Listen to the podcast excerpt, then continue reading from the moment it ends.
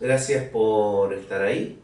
Eh, bueno, aquí es de noche y esto lo vamos a estar publicando mañana, así que mañana estaremos reflexionando un poco sobre lo que vamos a, estar hablando hoy. Eh, como siempre, el que está acostumbrado a, hablar entre personas, resulta un poco más artificial hablarle a la cámara, mirar la cámara. Eh, en general tengo la tendencia a buscar alguna persona de referencia para mirar, para poder estar hablando. Pero en este proceso, en este tiempo, hemos aprendido a, reinventar los modos que tenemos de acercarnos a la palabra, los modos que tenemos de participar juntos de la adoración a Dios, los modos que tenemos de acercarnos al texto bíblico. Sin embargo, el texto bíblico siempre es el mismo.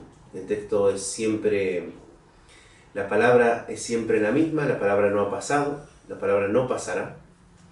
Y quería invitarlos a que estemos acercándonos a la Biblia en, varias, en varios pasajes, en varios, varios espacios, teniendo en cuenta lo que han estado reflexionando estas últimas semanas, que han estado pensando en el ser discípulos, en el ir, en el enviar, en el salir a compartir el mensaje de salvación, en el movilizarse incluso a otra cultura, incluso a otro contexto, lo que es eh, moverse y llegar a un sitio que no es el tuyo, donde la gente no te conoce a ti, pero donde la gente ya tiene un testimonio de Dios en la creación misma, en alguna tradición propia, donde la gente ya ha tenido una idea de lo que es lo bueno, lo que es lo malo, lo que es la creación misma.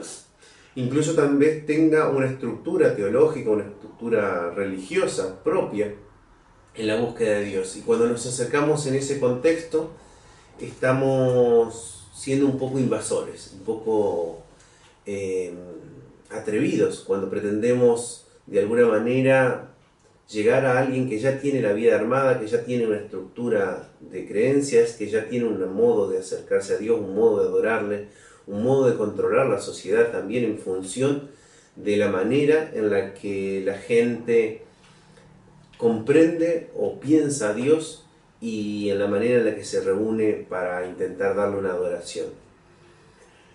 Jesús llegó en un contexto así.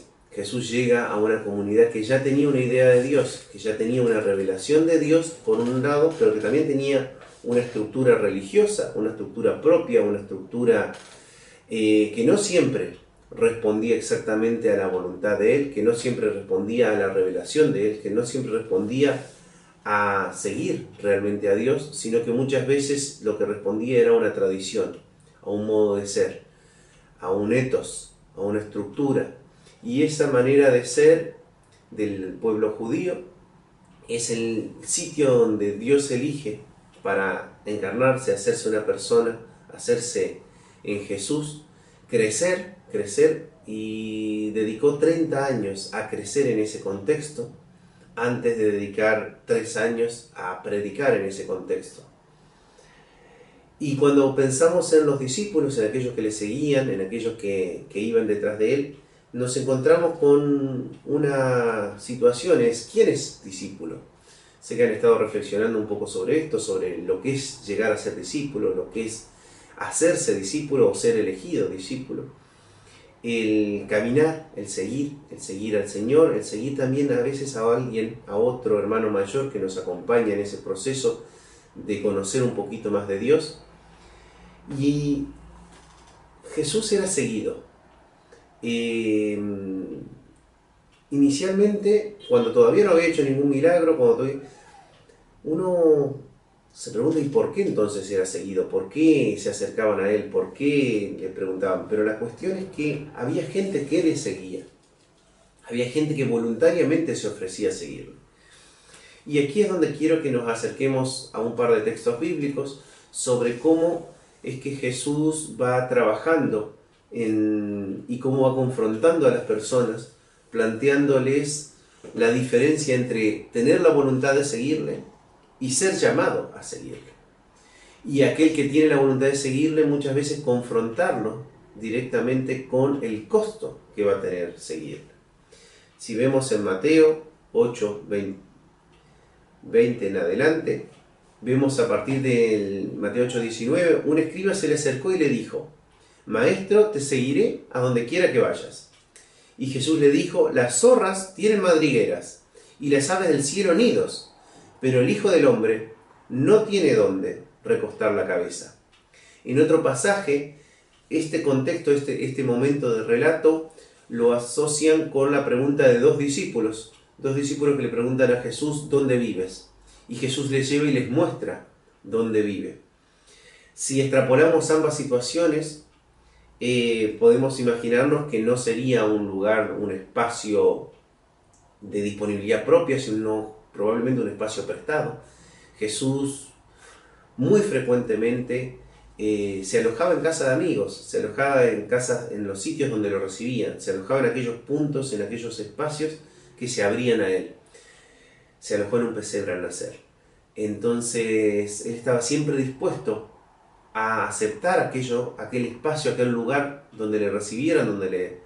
Pero a la vez ninguno de esos era su lugar, ninguno de esos era su propiedad, ninguno de esos era su casa.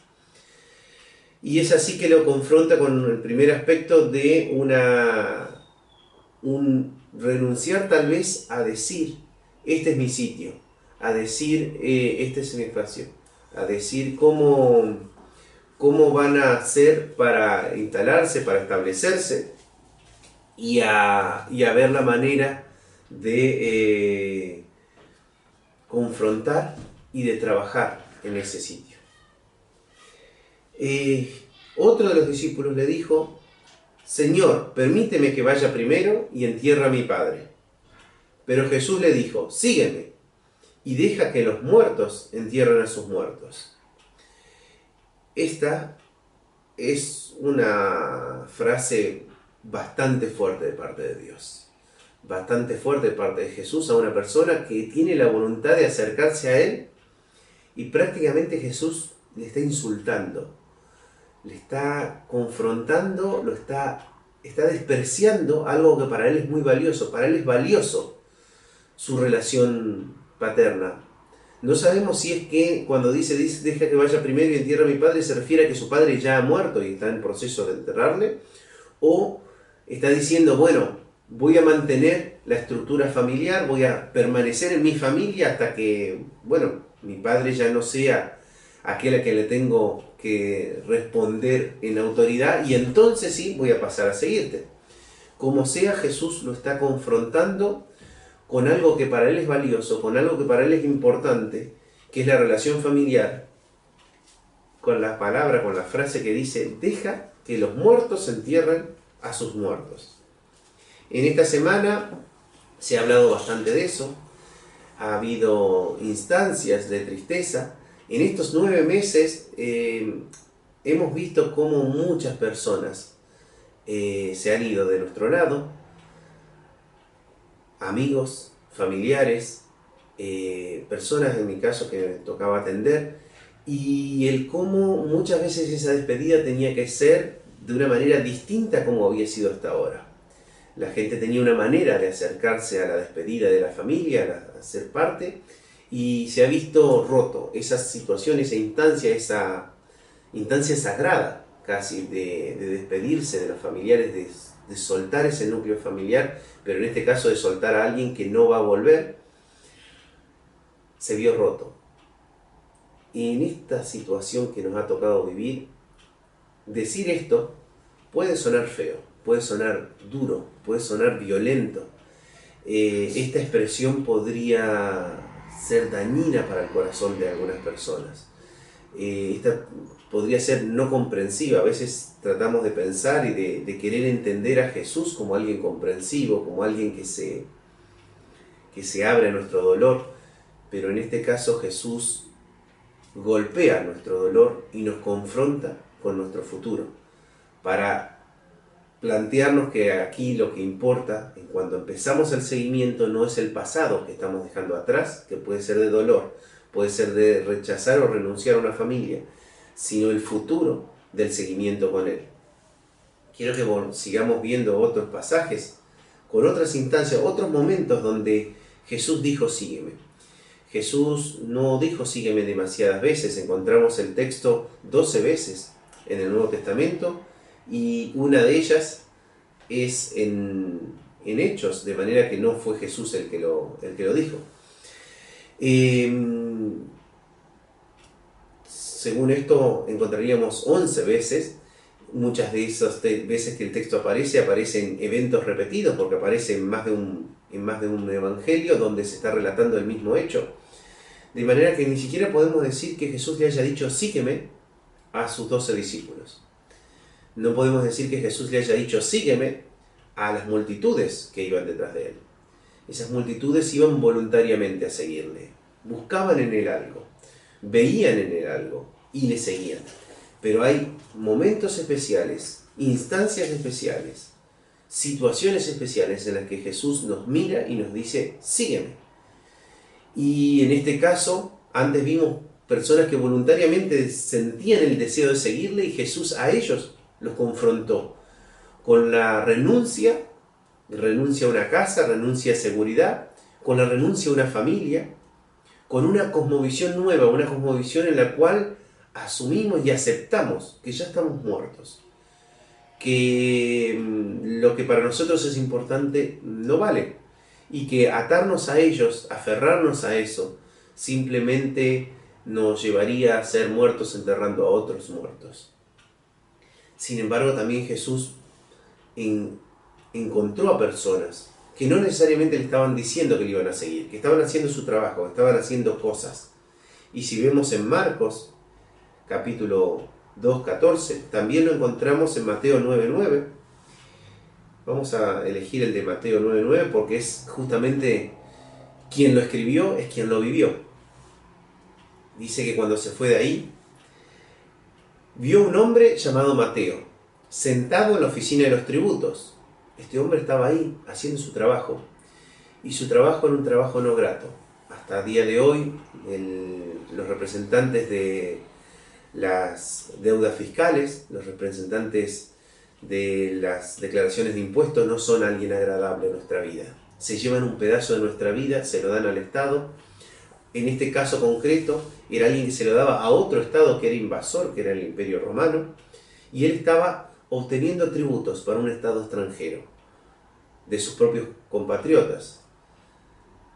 Él no era alguien que estaba haciendo lo que la gente le gusta. No era alguien a quien seguirían. Mateo no era alguien a quien uno necesariamente quisiera invitar, salvo por el hecho de pensar en que podía tener dinero y, aprovechar de ese dinero, pero aparte de eso, incluso a pesar de eso, la gente no quería estar con ellos, eran mal vistos.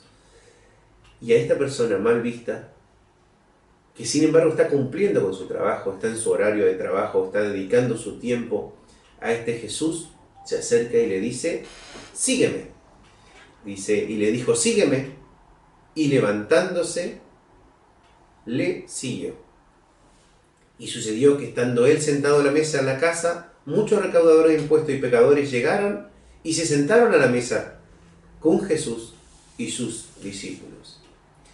Esta instancia de invitar a alguien a seguirle y el solo acto, el solo testimonio de dejar aquello que estás haciendo para empezar a seguirle, ya puede ser un un acto, una instancia, un momento de satisfacción, de alegría en un banquete, estaban comiendo juntos, compartiendo el pan, pero también un acto de redención, un acto de pecadores acercados a Jesús. Dice que, bueno, se estaban sentando a la mesa con él un montón de pecadores, como este al que había llamado, al que le había dicho, sígueme, que no era un ejemplo ni era una expectativa, de lo que querían ver, de lo que querían seguir, de lo que querían promover en el pueblo judío. No era el ideal, no era lo que uno desearía para sus hijos. Uno no, no deseaba que sus hijos crecieran y se volvieran agentes tributarios del imperio romano. A este Jesús se acercó y le dijo, sígueme. No se había ofrecido voluntariamente a seguirle. No decía que quería hacer algo para seguirle. A este Jesús, en su situación, en su instancia, en su momento de vida, dedicado a su trabajo, Jesús le dice, sígueme. Y levantándose, le siguió. vemos otro, otro ejemplo, por el otro lado, de contraste, de choque, de alguien que quiere acercarse a Jesús, de alguien que muestra otra actitud. Un joven que se acerca a Jesús, lo vemos en Mateo 19, y aquí se le acercó uno y dijo, Maestro, ¿qué bien haré para obtener la vida eterna? Y él le dijo, ¿por qué me preguntas acerca de lo bueno? Solo uno es bueno. Pero si deseas entrar en la vida, guarda los mandamientos. Él viene a cuestionar, a preguntar a Jesús cómo hacer para tener la vida plena y tener una vida eterna también, tener una expectativa de vida con Dios. Y Jesús le plantea, pues nada, tienes, tienes la ley, tienes tu, tu historia, tienes tu tradición acerca de Dios, acerca de lo que Dios ha mandado, cúmplelo, cumple esa ley. Entonces le dice el joven, ¿cuáles son los mandamientos que yo tengo que cumplir? Y Jesús le plantea simplemente un par. No matarás, no cometerás adulterio, no hurtarás, no darás falso testimonio. Honra a tu padre y a tu madre, y amarás a tu prójimo como a ti mismo. Un resumen de los mandamientos y del principal mandamiento en importancia, que es aquel que dice que debemos amar a nuestro prójimo como a nosotros mismos, al lado de el adorar a Dios como uno solo, como uno que está dentro. Este joven le dice a Jesús, todo esto lo he guardado yo soy practicante de esta fe, yo soy practicante de esta religión, yo soy practicante de un seguimiento de Dios. Yo he cumplido la ley, he cumplido el seguir a Dios. Y le pregunta, ¿qué me falta? A pesar de la religiosidad, a pesar de que este sí sería un ejemplo, este joven era un ejemplo, era lo que todos quisieran que fueran sus hijos, era lo que todos quisiéramos llegar a ser. Alguien que tiene recursos, alguien que se preocupa por ser bueno, por agradar a Dios, por hacer el bien, alguien que cumple también los principios y preceptos, en este caso religiosos, culturales, alguien que es un ejemplo. Y él lo ha guardado todo, sin embargo es consciente de que algo le falta. Entonces Jesús lo confronta y le dice, si quieres ser perfecto, ve y vende lo que posees, y da a los pobres, y tendrás tesoro en los cielos. Y ven y sígueme. Al oír el joven estas palabras se fue triste, porque era dueño de muchos bienes. Y Jesús dijo a sus discípulos, en verdad os digo que es difícil que un rico entre en el reino de los cielos. Y otra vez os digo que es más fácil que un camello pase por el ojo de una aguja que el que un rico entre en el reino de Dios. Jesús está confrontando con la realidad de cosas que nos aferran a nuestras pertenencias, a nuestra propiedad, a lo que a veces creemos que somos, creemos que somos aquello que tenemos. Y los discípulos están en shock, están desorientados, dicen, pero si nos confrontás de esa manera, dice, al oír esto, los discípulos estaban llenos de asombro y decían, entonces, ¿quién podrá salvarse? Y Jesús mirándolo les dijo, para los hombres eso es imposible, pero para Dios todo es posible. Y es interesante el contraste aquí entre Mateo y el joven rico. El joven rico hacía todo lo que Dios esperaba de él. Hacía todo lo que la sociedad esperaba de él. Y a él es confrontado con un, paso más. Decir, bueno, si haces todo, ahora te digo algo más y renuncia a todo. Y se va triste. Hay quien interpreta en esta historia que él luego le sigue. Hay quien interpreta en esta historia incluso la posibilidad de que, de que fuese Marcos, este joven rico, uno de los posibles, o incluso Bernabé. Hay especulaciones, la palabra no nos dice nada de esto. Pero sí sabemos que en este momento este joven que tenía cosas a las que aferrarse, no se anima a seguir a Jesús porque tiene que renunciar a ellas. Por oposición, Mateo se levanta de su trabajo y le sigue. Y en ese momento él se pone en una situación muy complicada, porque él tenía que dar cuenta de los tributos ante el imperio romano. Mateo al dejar su puesto de trabajo estaba traicionando al imperio, que era un imperio invasor. En la misma instancia en la que Jesús le invita a seguirle y él elige seguirlo, ya vive una redención, una redención cultural, una redención social, donde sus mismos personas, si bien lo seguían juzgando, lo seguían considerando pecador, al mismo tiempo veían que había dejado atrás eso. No tuvo problemas en dejarlo. El seguimiento implica un costo, implica un compromiso, implica un perder un sitio que podemos llamar nuestra casa, o un perder una seguridad, o un perder una relación familiar, una cercanía familiar. Implica unas renuncias que son dolorosas, porque es a lo que le damos valor. Sin embargo, Jesús nos llama y nos dice que le sigamos. Nos invita a seguirle. Nos invita a estar tras Él. El seguirle implica a la vez el ser alguien que ya no es su propia referencia. Si seguimos nuestra referencia es aquello o aquel a quien nosotros seguimos. Si seguimos a alguien, vamos detrás. Si seguimos a alguien, ya no somos nosotros la referencia, sino a quien a seguimos. Nuestra identidad se empieza a definir como seguidores de, y no como yo el que va por el camino. El camino ya no es nuestro, es el camino de aquel a quien seguimos. Y esta es una diferencia clave con otros enfoques religiosos, con enfoques como el budismo, que enfrentan y que plantean la necesidad de un camino, un camino que muchas veces, y estudiándolo muchas veces, coincide en su discurso con el camino que Jesús plantea. La diferencia es que plantean un no Dios, un no, una no salvación. Jesús nos ofrece una salvación que implica un costo, que implica una renuncia. Recibe a todos los que le siguen, pero algunos en particular, algunas personas en particular, se acerca y les dice que le sigan, dejando cosas, dejando cosas atrás. Si vemos en Juan,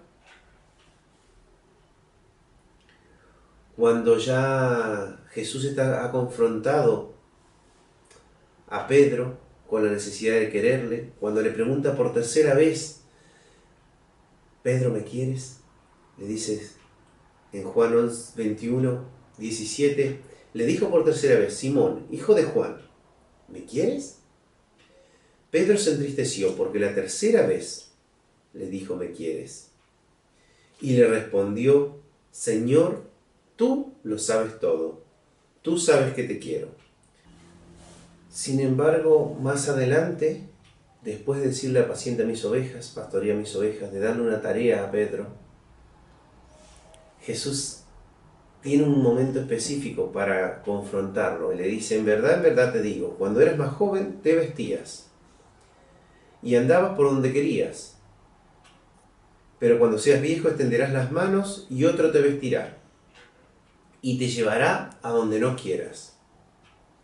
Esto dijo dando a entender la clase de muerte con que Pedro glorificaría a Dios. Habiendo dicho esto, le dijo, sígueme. Esta parte es especialmente importante porque Pedro es confrontado con el haberlo seguido, con el haberse ofrecido a morir por Jesús, haber agredido a alguien para defender a Jesús, y sin embargo haberle negado luego. Haber sido confrontado por el mismo Jesús y haberle dicho y haberle mostrado él su humanidad, sus límites. E incluso sentir el arrepentimiento de reconocerse incapaz, de reconocerse infiel, de reconocer que Jesús tenía razón. Tenemos un límite. Aunque queremos seguirle, aunque queremos dar lo mejor, a veces no lo conseguimos, a veces no llegamos. Jesús conoce esa realidad nuestra, conoce esa debilidad, esa falibilidad nuestra. Es así que Jesús le está dando una segunda oportunidad. Y en esta segunda oportunidad Jesús confronta a Pedro con el si le quiere, si le ama. Y siempre le confronta desafiándole y diciéndole que eso va a implicar, si le ama, una responsabilidad de pastorear, una responsabilidad de cuidar a otros que siguen a Jesús. Cuando le está desafiando, le está planteando, apacienta mis ovejas, le está diciendo, están aquellos a quienes yo he llamado a seguirme. Y otros que me siguen simplemente pues son parte del rebaño, parte de los seguidores de Jesús. A Pedro le deja una responsabilidad específica de pastorear, de acompañar. Le explica el costo, le explica el costo que va a tener ese seguimiento. Le explica que va a tener la oportunidad de cumplir su promesa. Pedro dijo que estaba dispuesto a morir por Jesús y Jesús le demuestra que después de vivir para Él, puede cumplir su promesa, puede cumplir su deseo. Dice que cuando le dijo esto Jesús, estaba dando a entender la clase de muerte con la que Pedro iba a glorificar a Dios. Después de mostrarle que ese costo se iba a pagar, que al mismo tiempo iba a ser un, una expectativa de poder glorificar a Dios. Jesús le dice a Pedro, sígueme.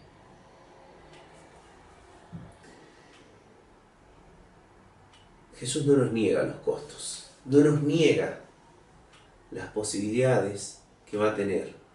No niega nuestra humanidad, donde decimos que le queremos seguir y luego fallamos y nos quedamos a medio camino. Donde decimos que nos vamos a jugar y luego le negamos. Y nos da una nueva oportunidad y una nueva oportunidad cada vez de seguirle. En este proceso Jesús nos invita a seguirle hasta las últimas consecuencias, de las cuales el que se va a hacer cargo va a ser Él. Que sabiendo el costo, nos vuelve a invitar a seguirle. Pedro volviéndose vio que le seguía el discípulo a quien Jesús amaba. Alguien más le, le seguía a los dos. El que en la cena se había recostado sobre el pecho de Jesús y había dicho, Señor, ¿quién es el que te va a entregar? Entonces Pedro, al verlo, dijo a Jesús, Señor, ¿y este qué? Jesús le dijo, si yo quiero que él se quede hasta que yo venga, ¿a ti qué? Tú sígueme. Y creo que este puede ser bien el resumen y el cierre de toda esta reflexión con lo que Jesús nos dice a cada uno de nosotros. No nos toca ponernos a mirar lo que han hecho nosotros. No nos toca ponernos a atarnos a lo que está viviendo o dejando de vivir nuestra familia o nuestros amigos. No nos toca ponernos a preocupar por dónde o de qué vamos a vivir. No nos toca ponernos a preocupar si lo que vamos a renunciar para nosotros hoy es mucho. Jesús nos dice a ti que tú sígueme. No te importa lo que hacen los demás. No importa lo que haga el otro. No importa lo que Dios quiere hacer con otras personas. No importa lo que Dios les da o les pide a otras personas lo que Él nos pide a cada uno de nosotros de manera personal e individual es el seguimiento. Y todo este tiempo de reflexión, que ha sido extenso para una sola palabra, que es sígueme, se puede resumir así. ¿A ti qué? Tú sígueme.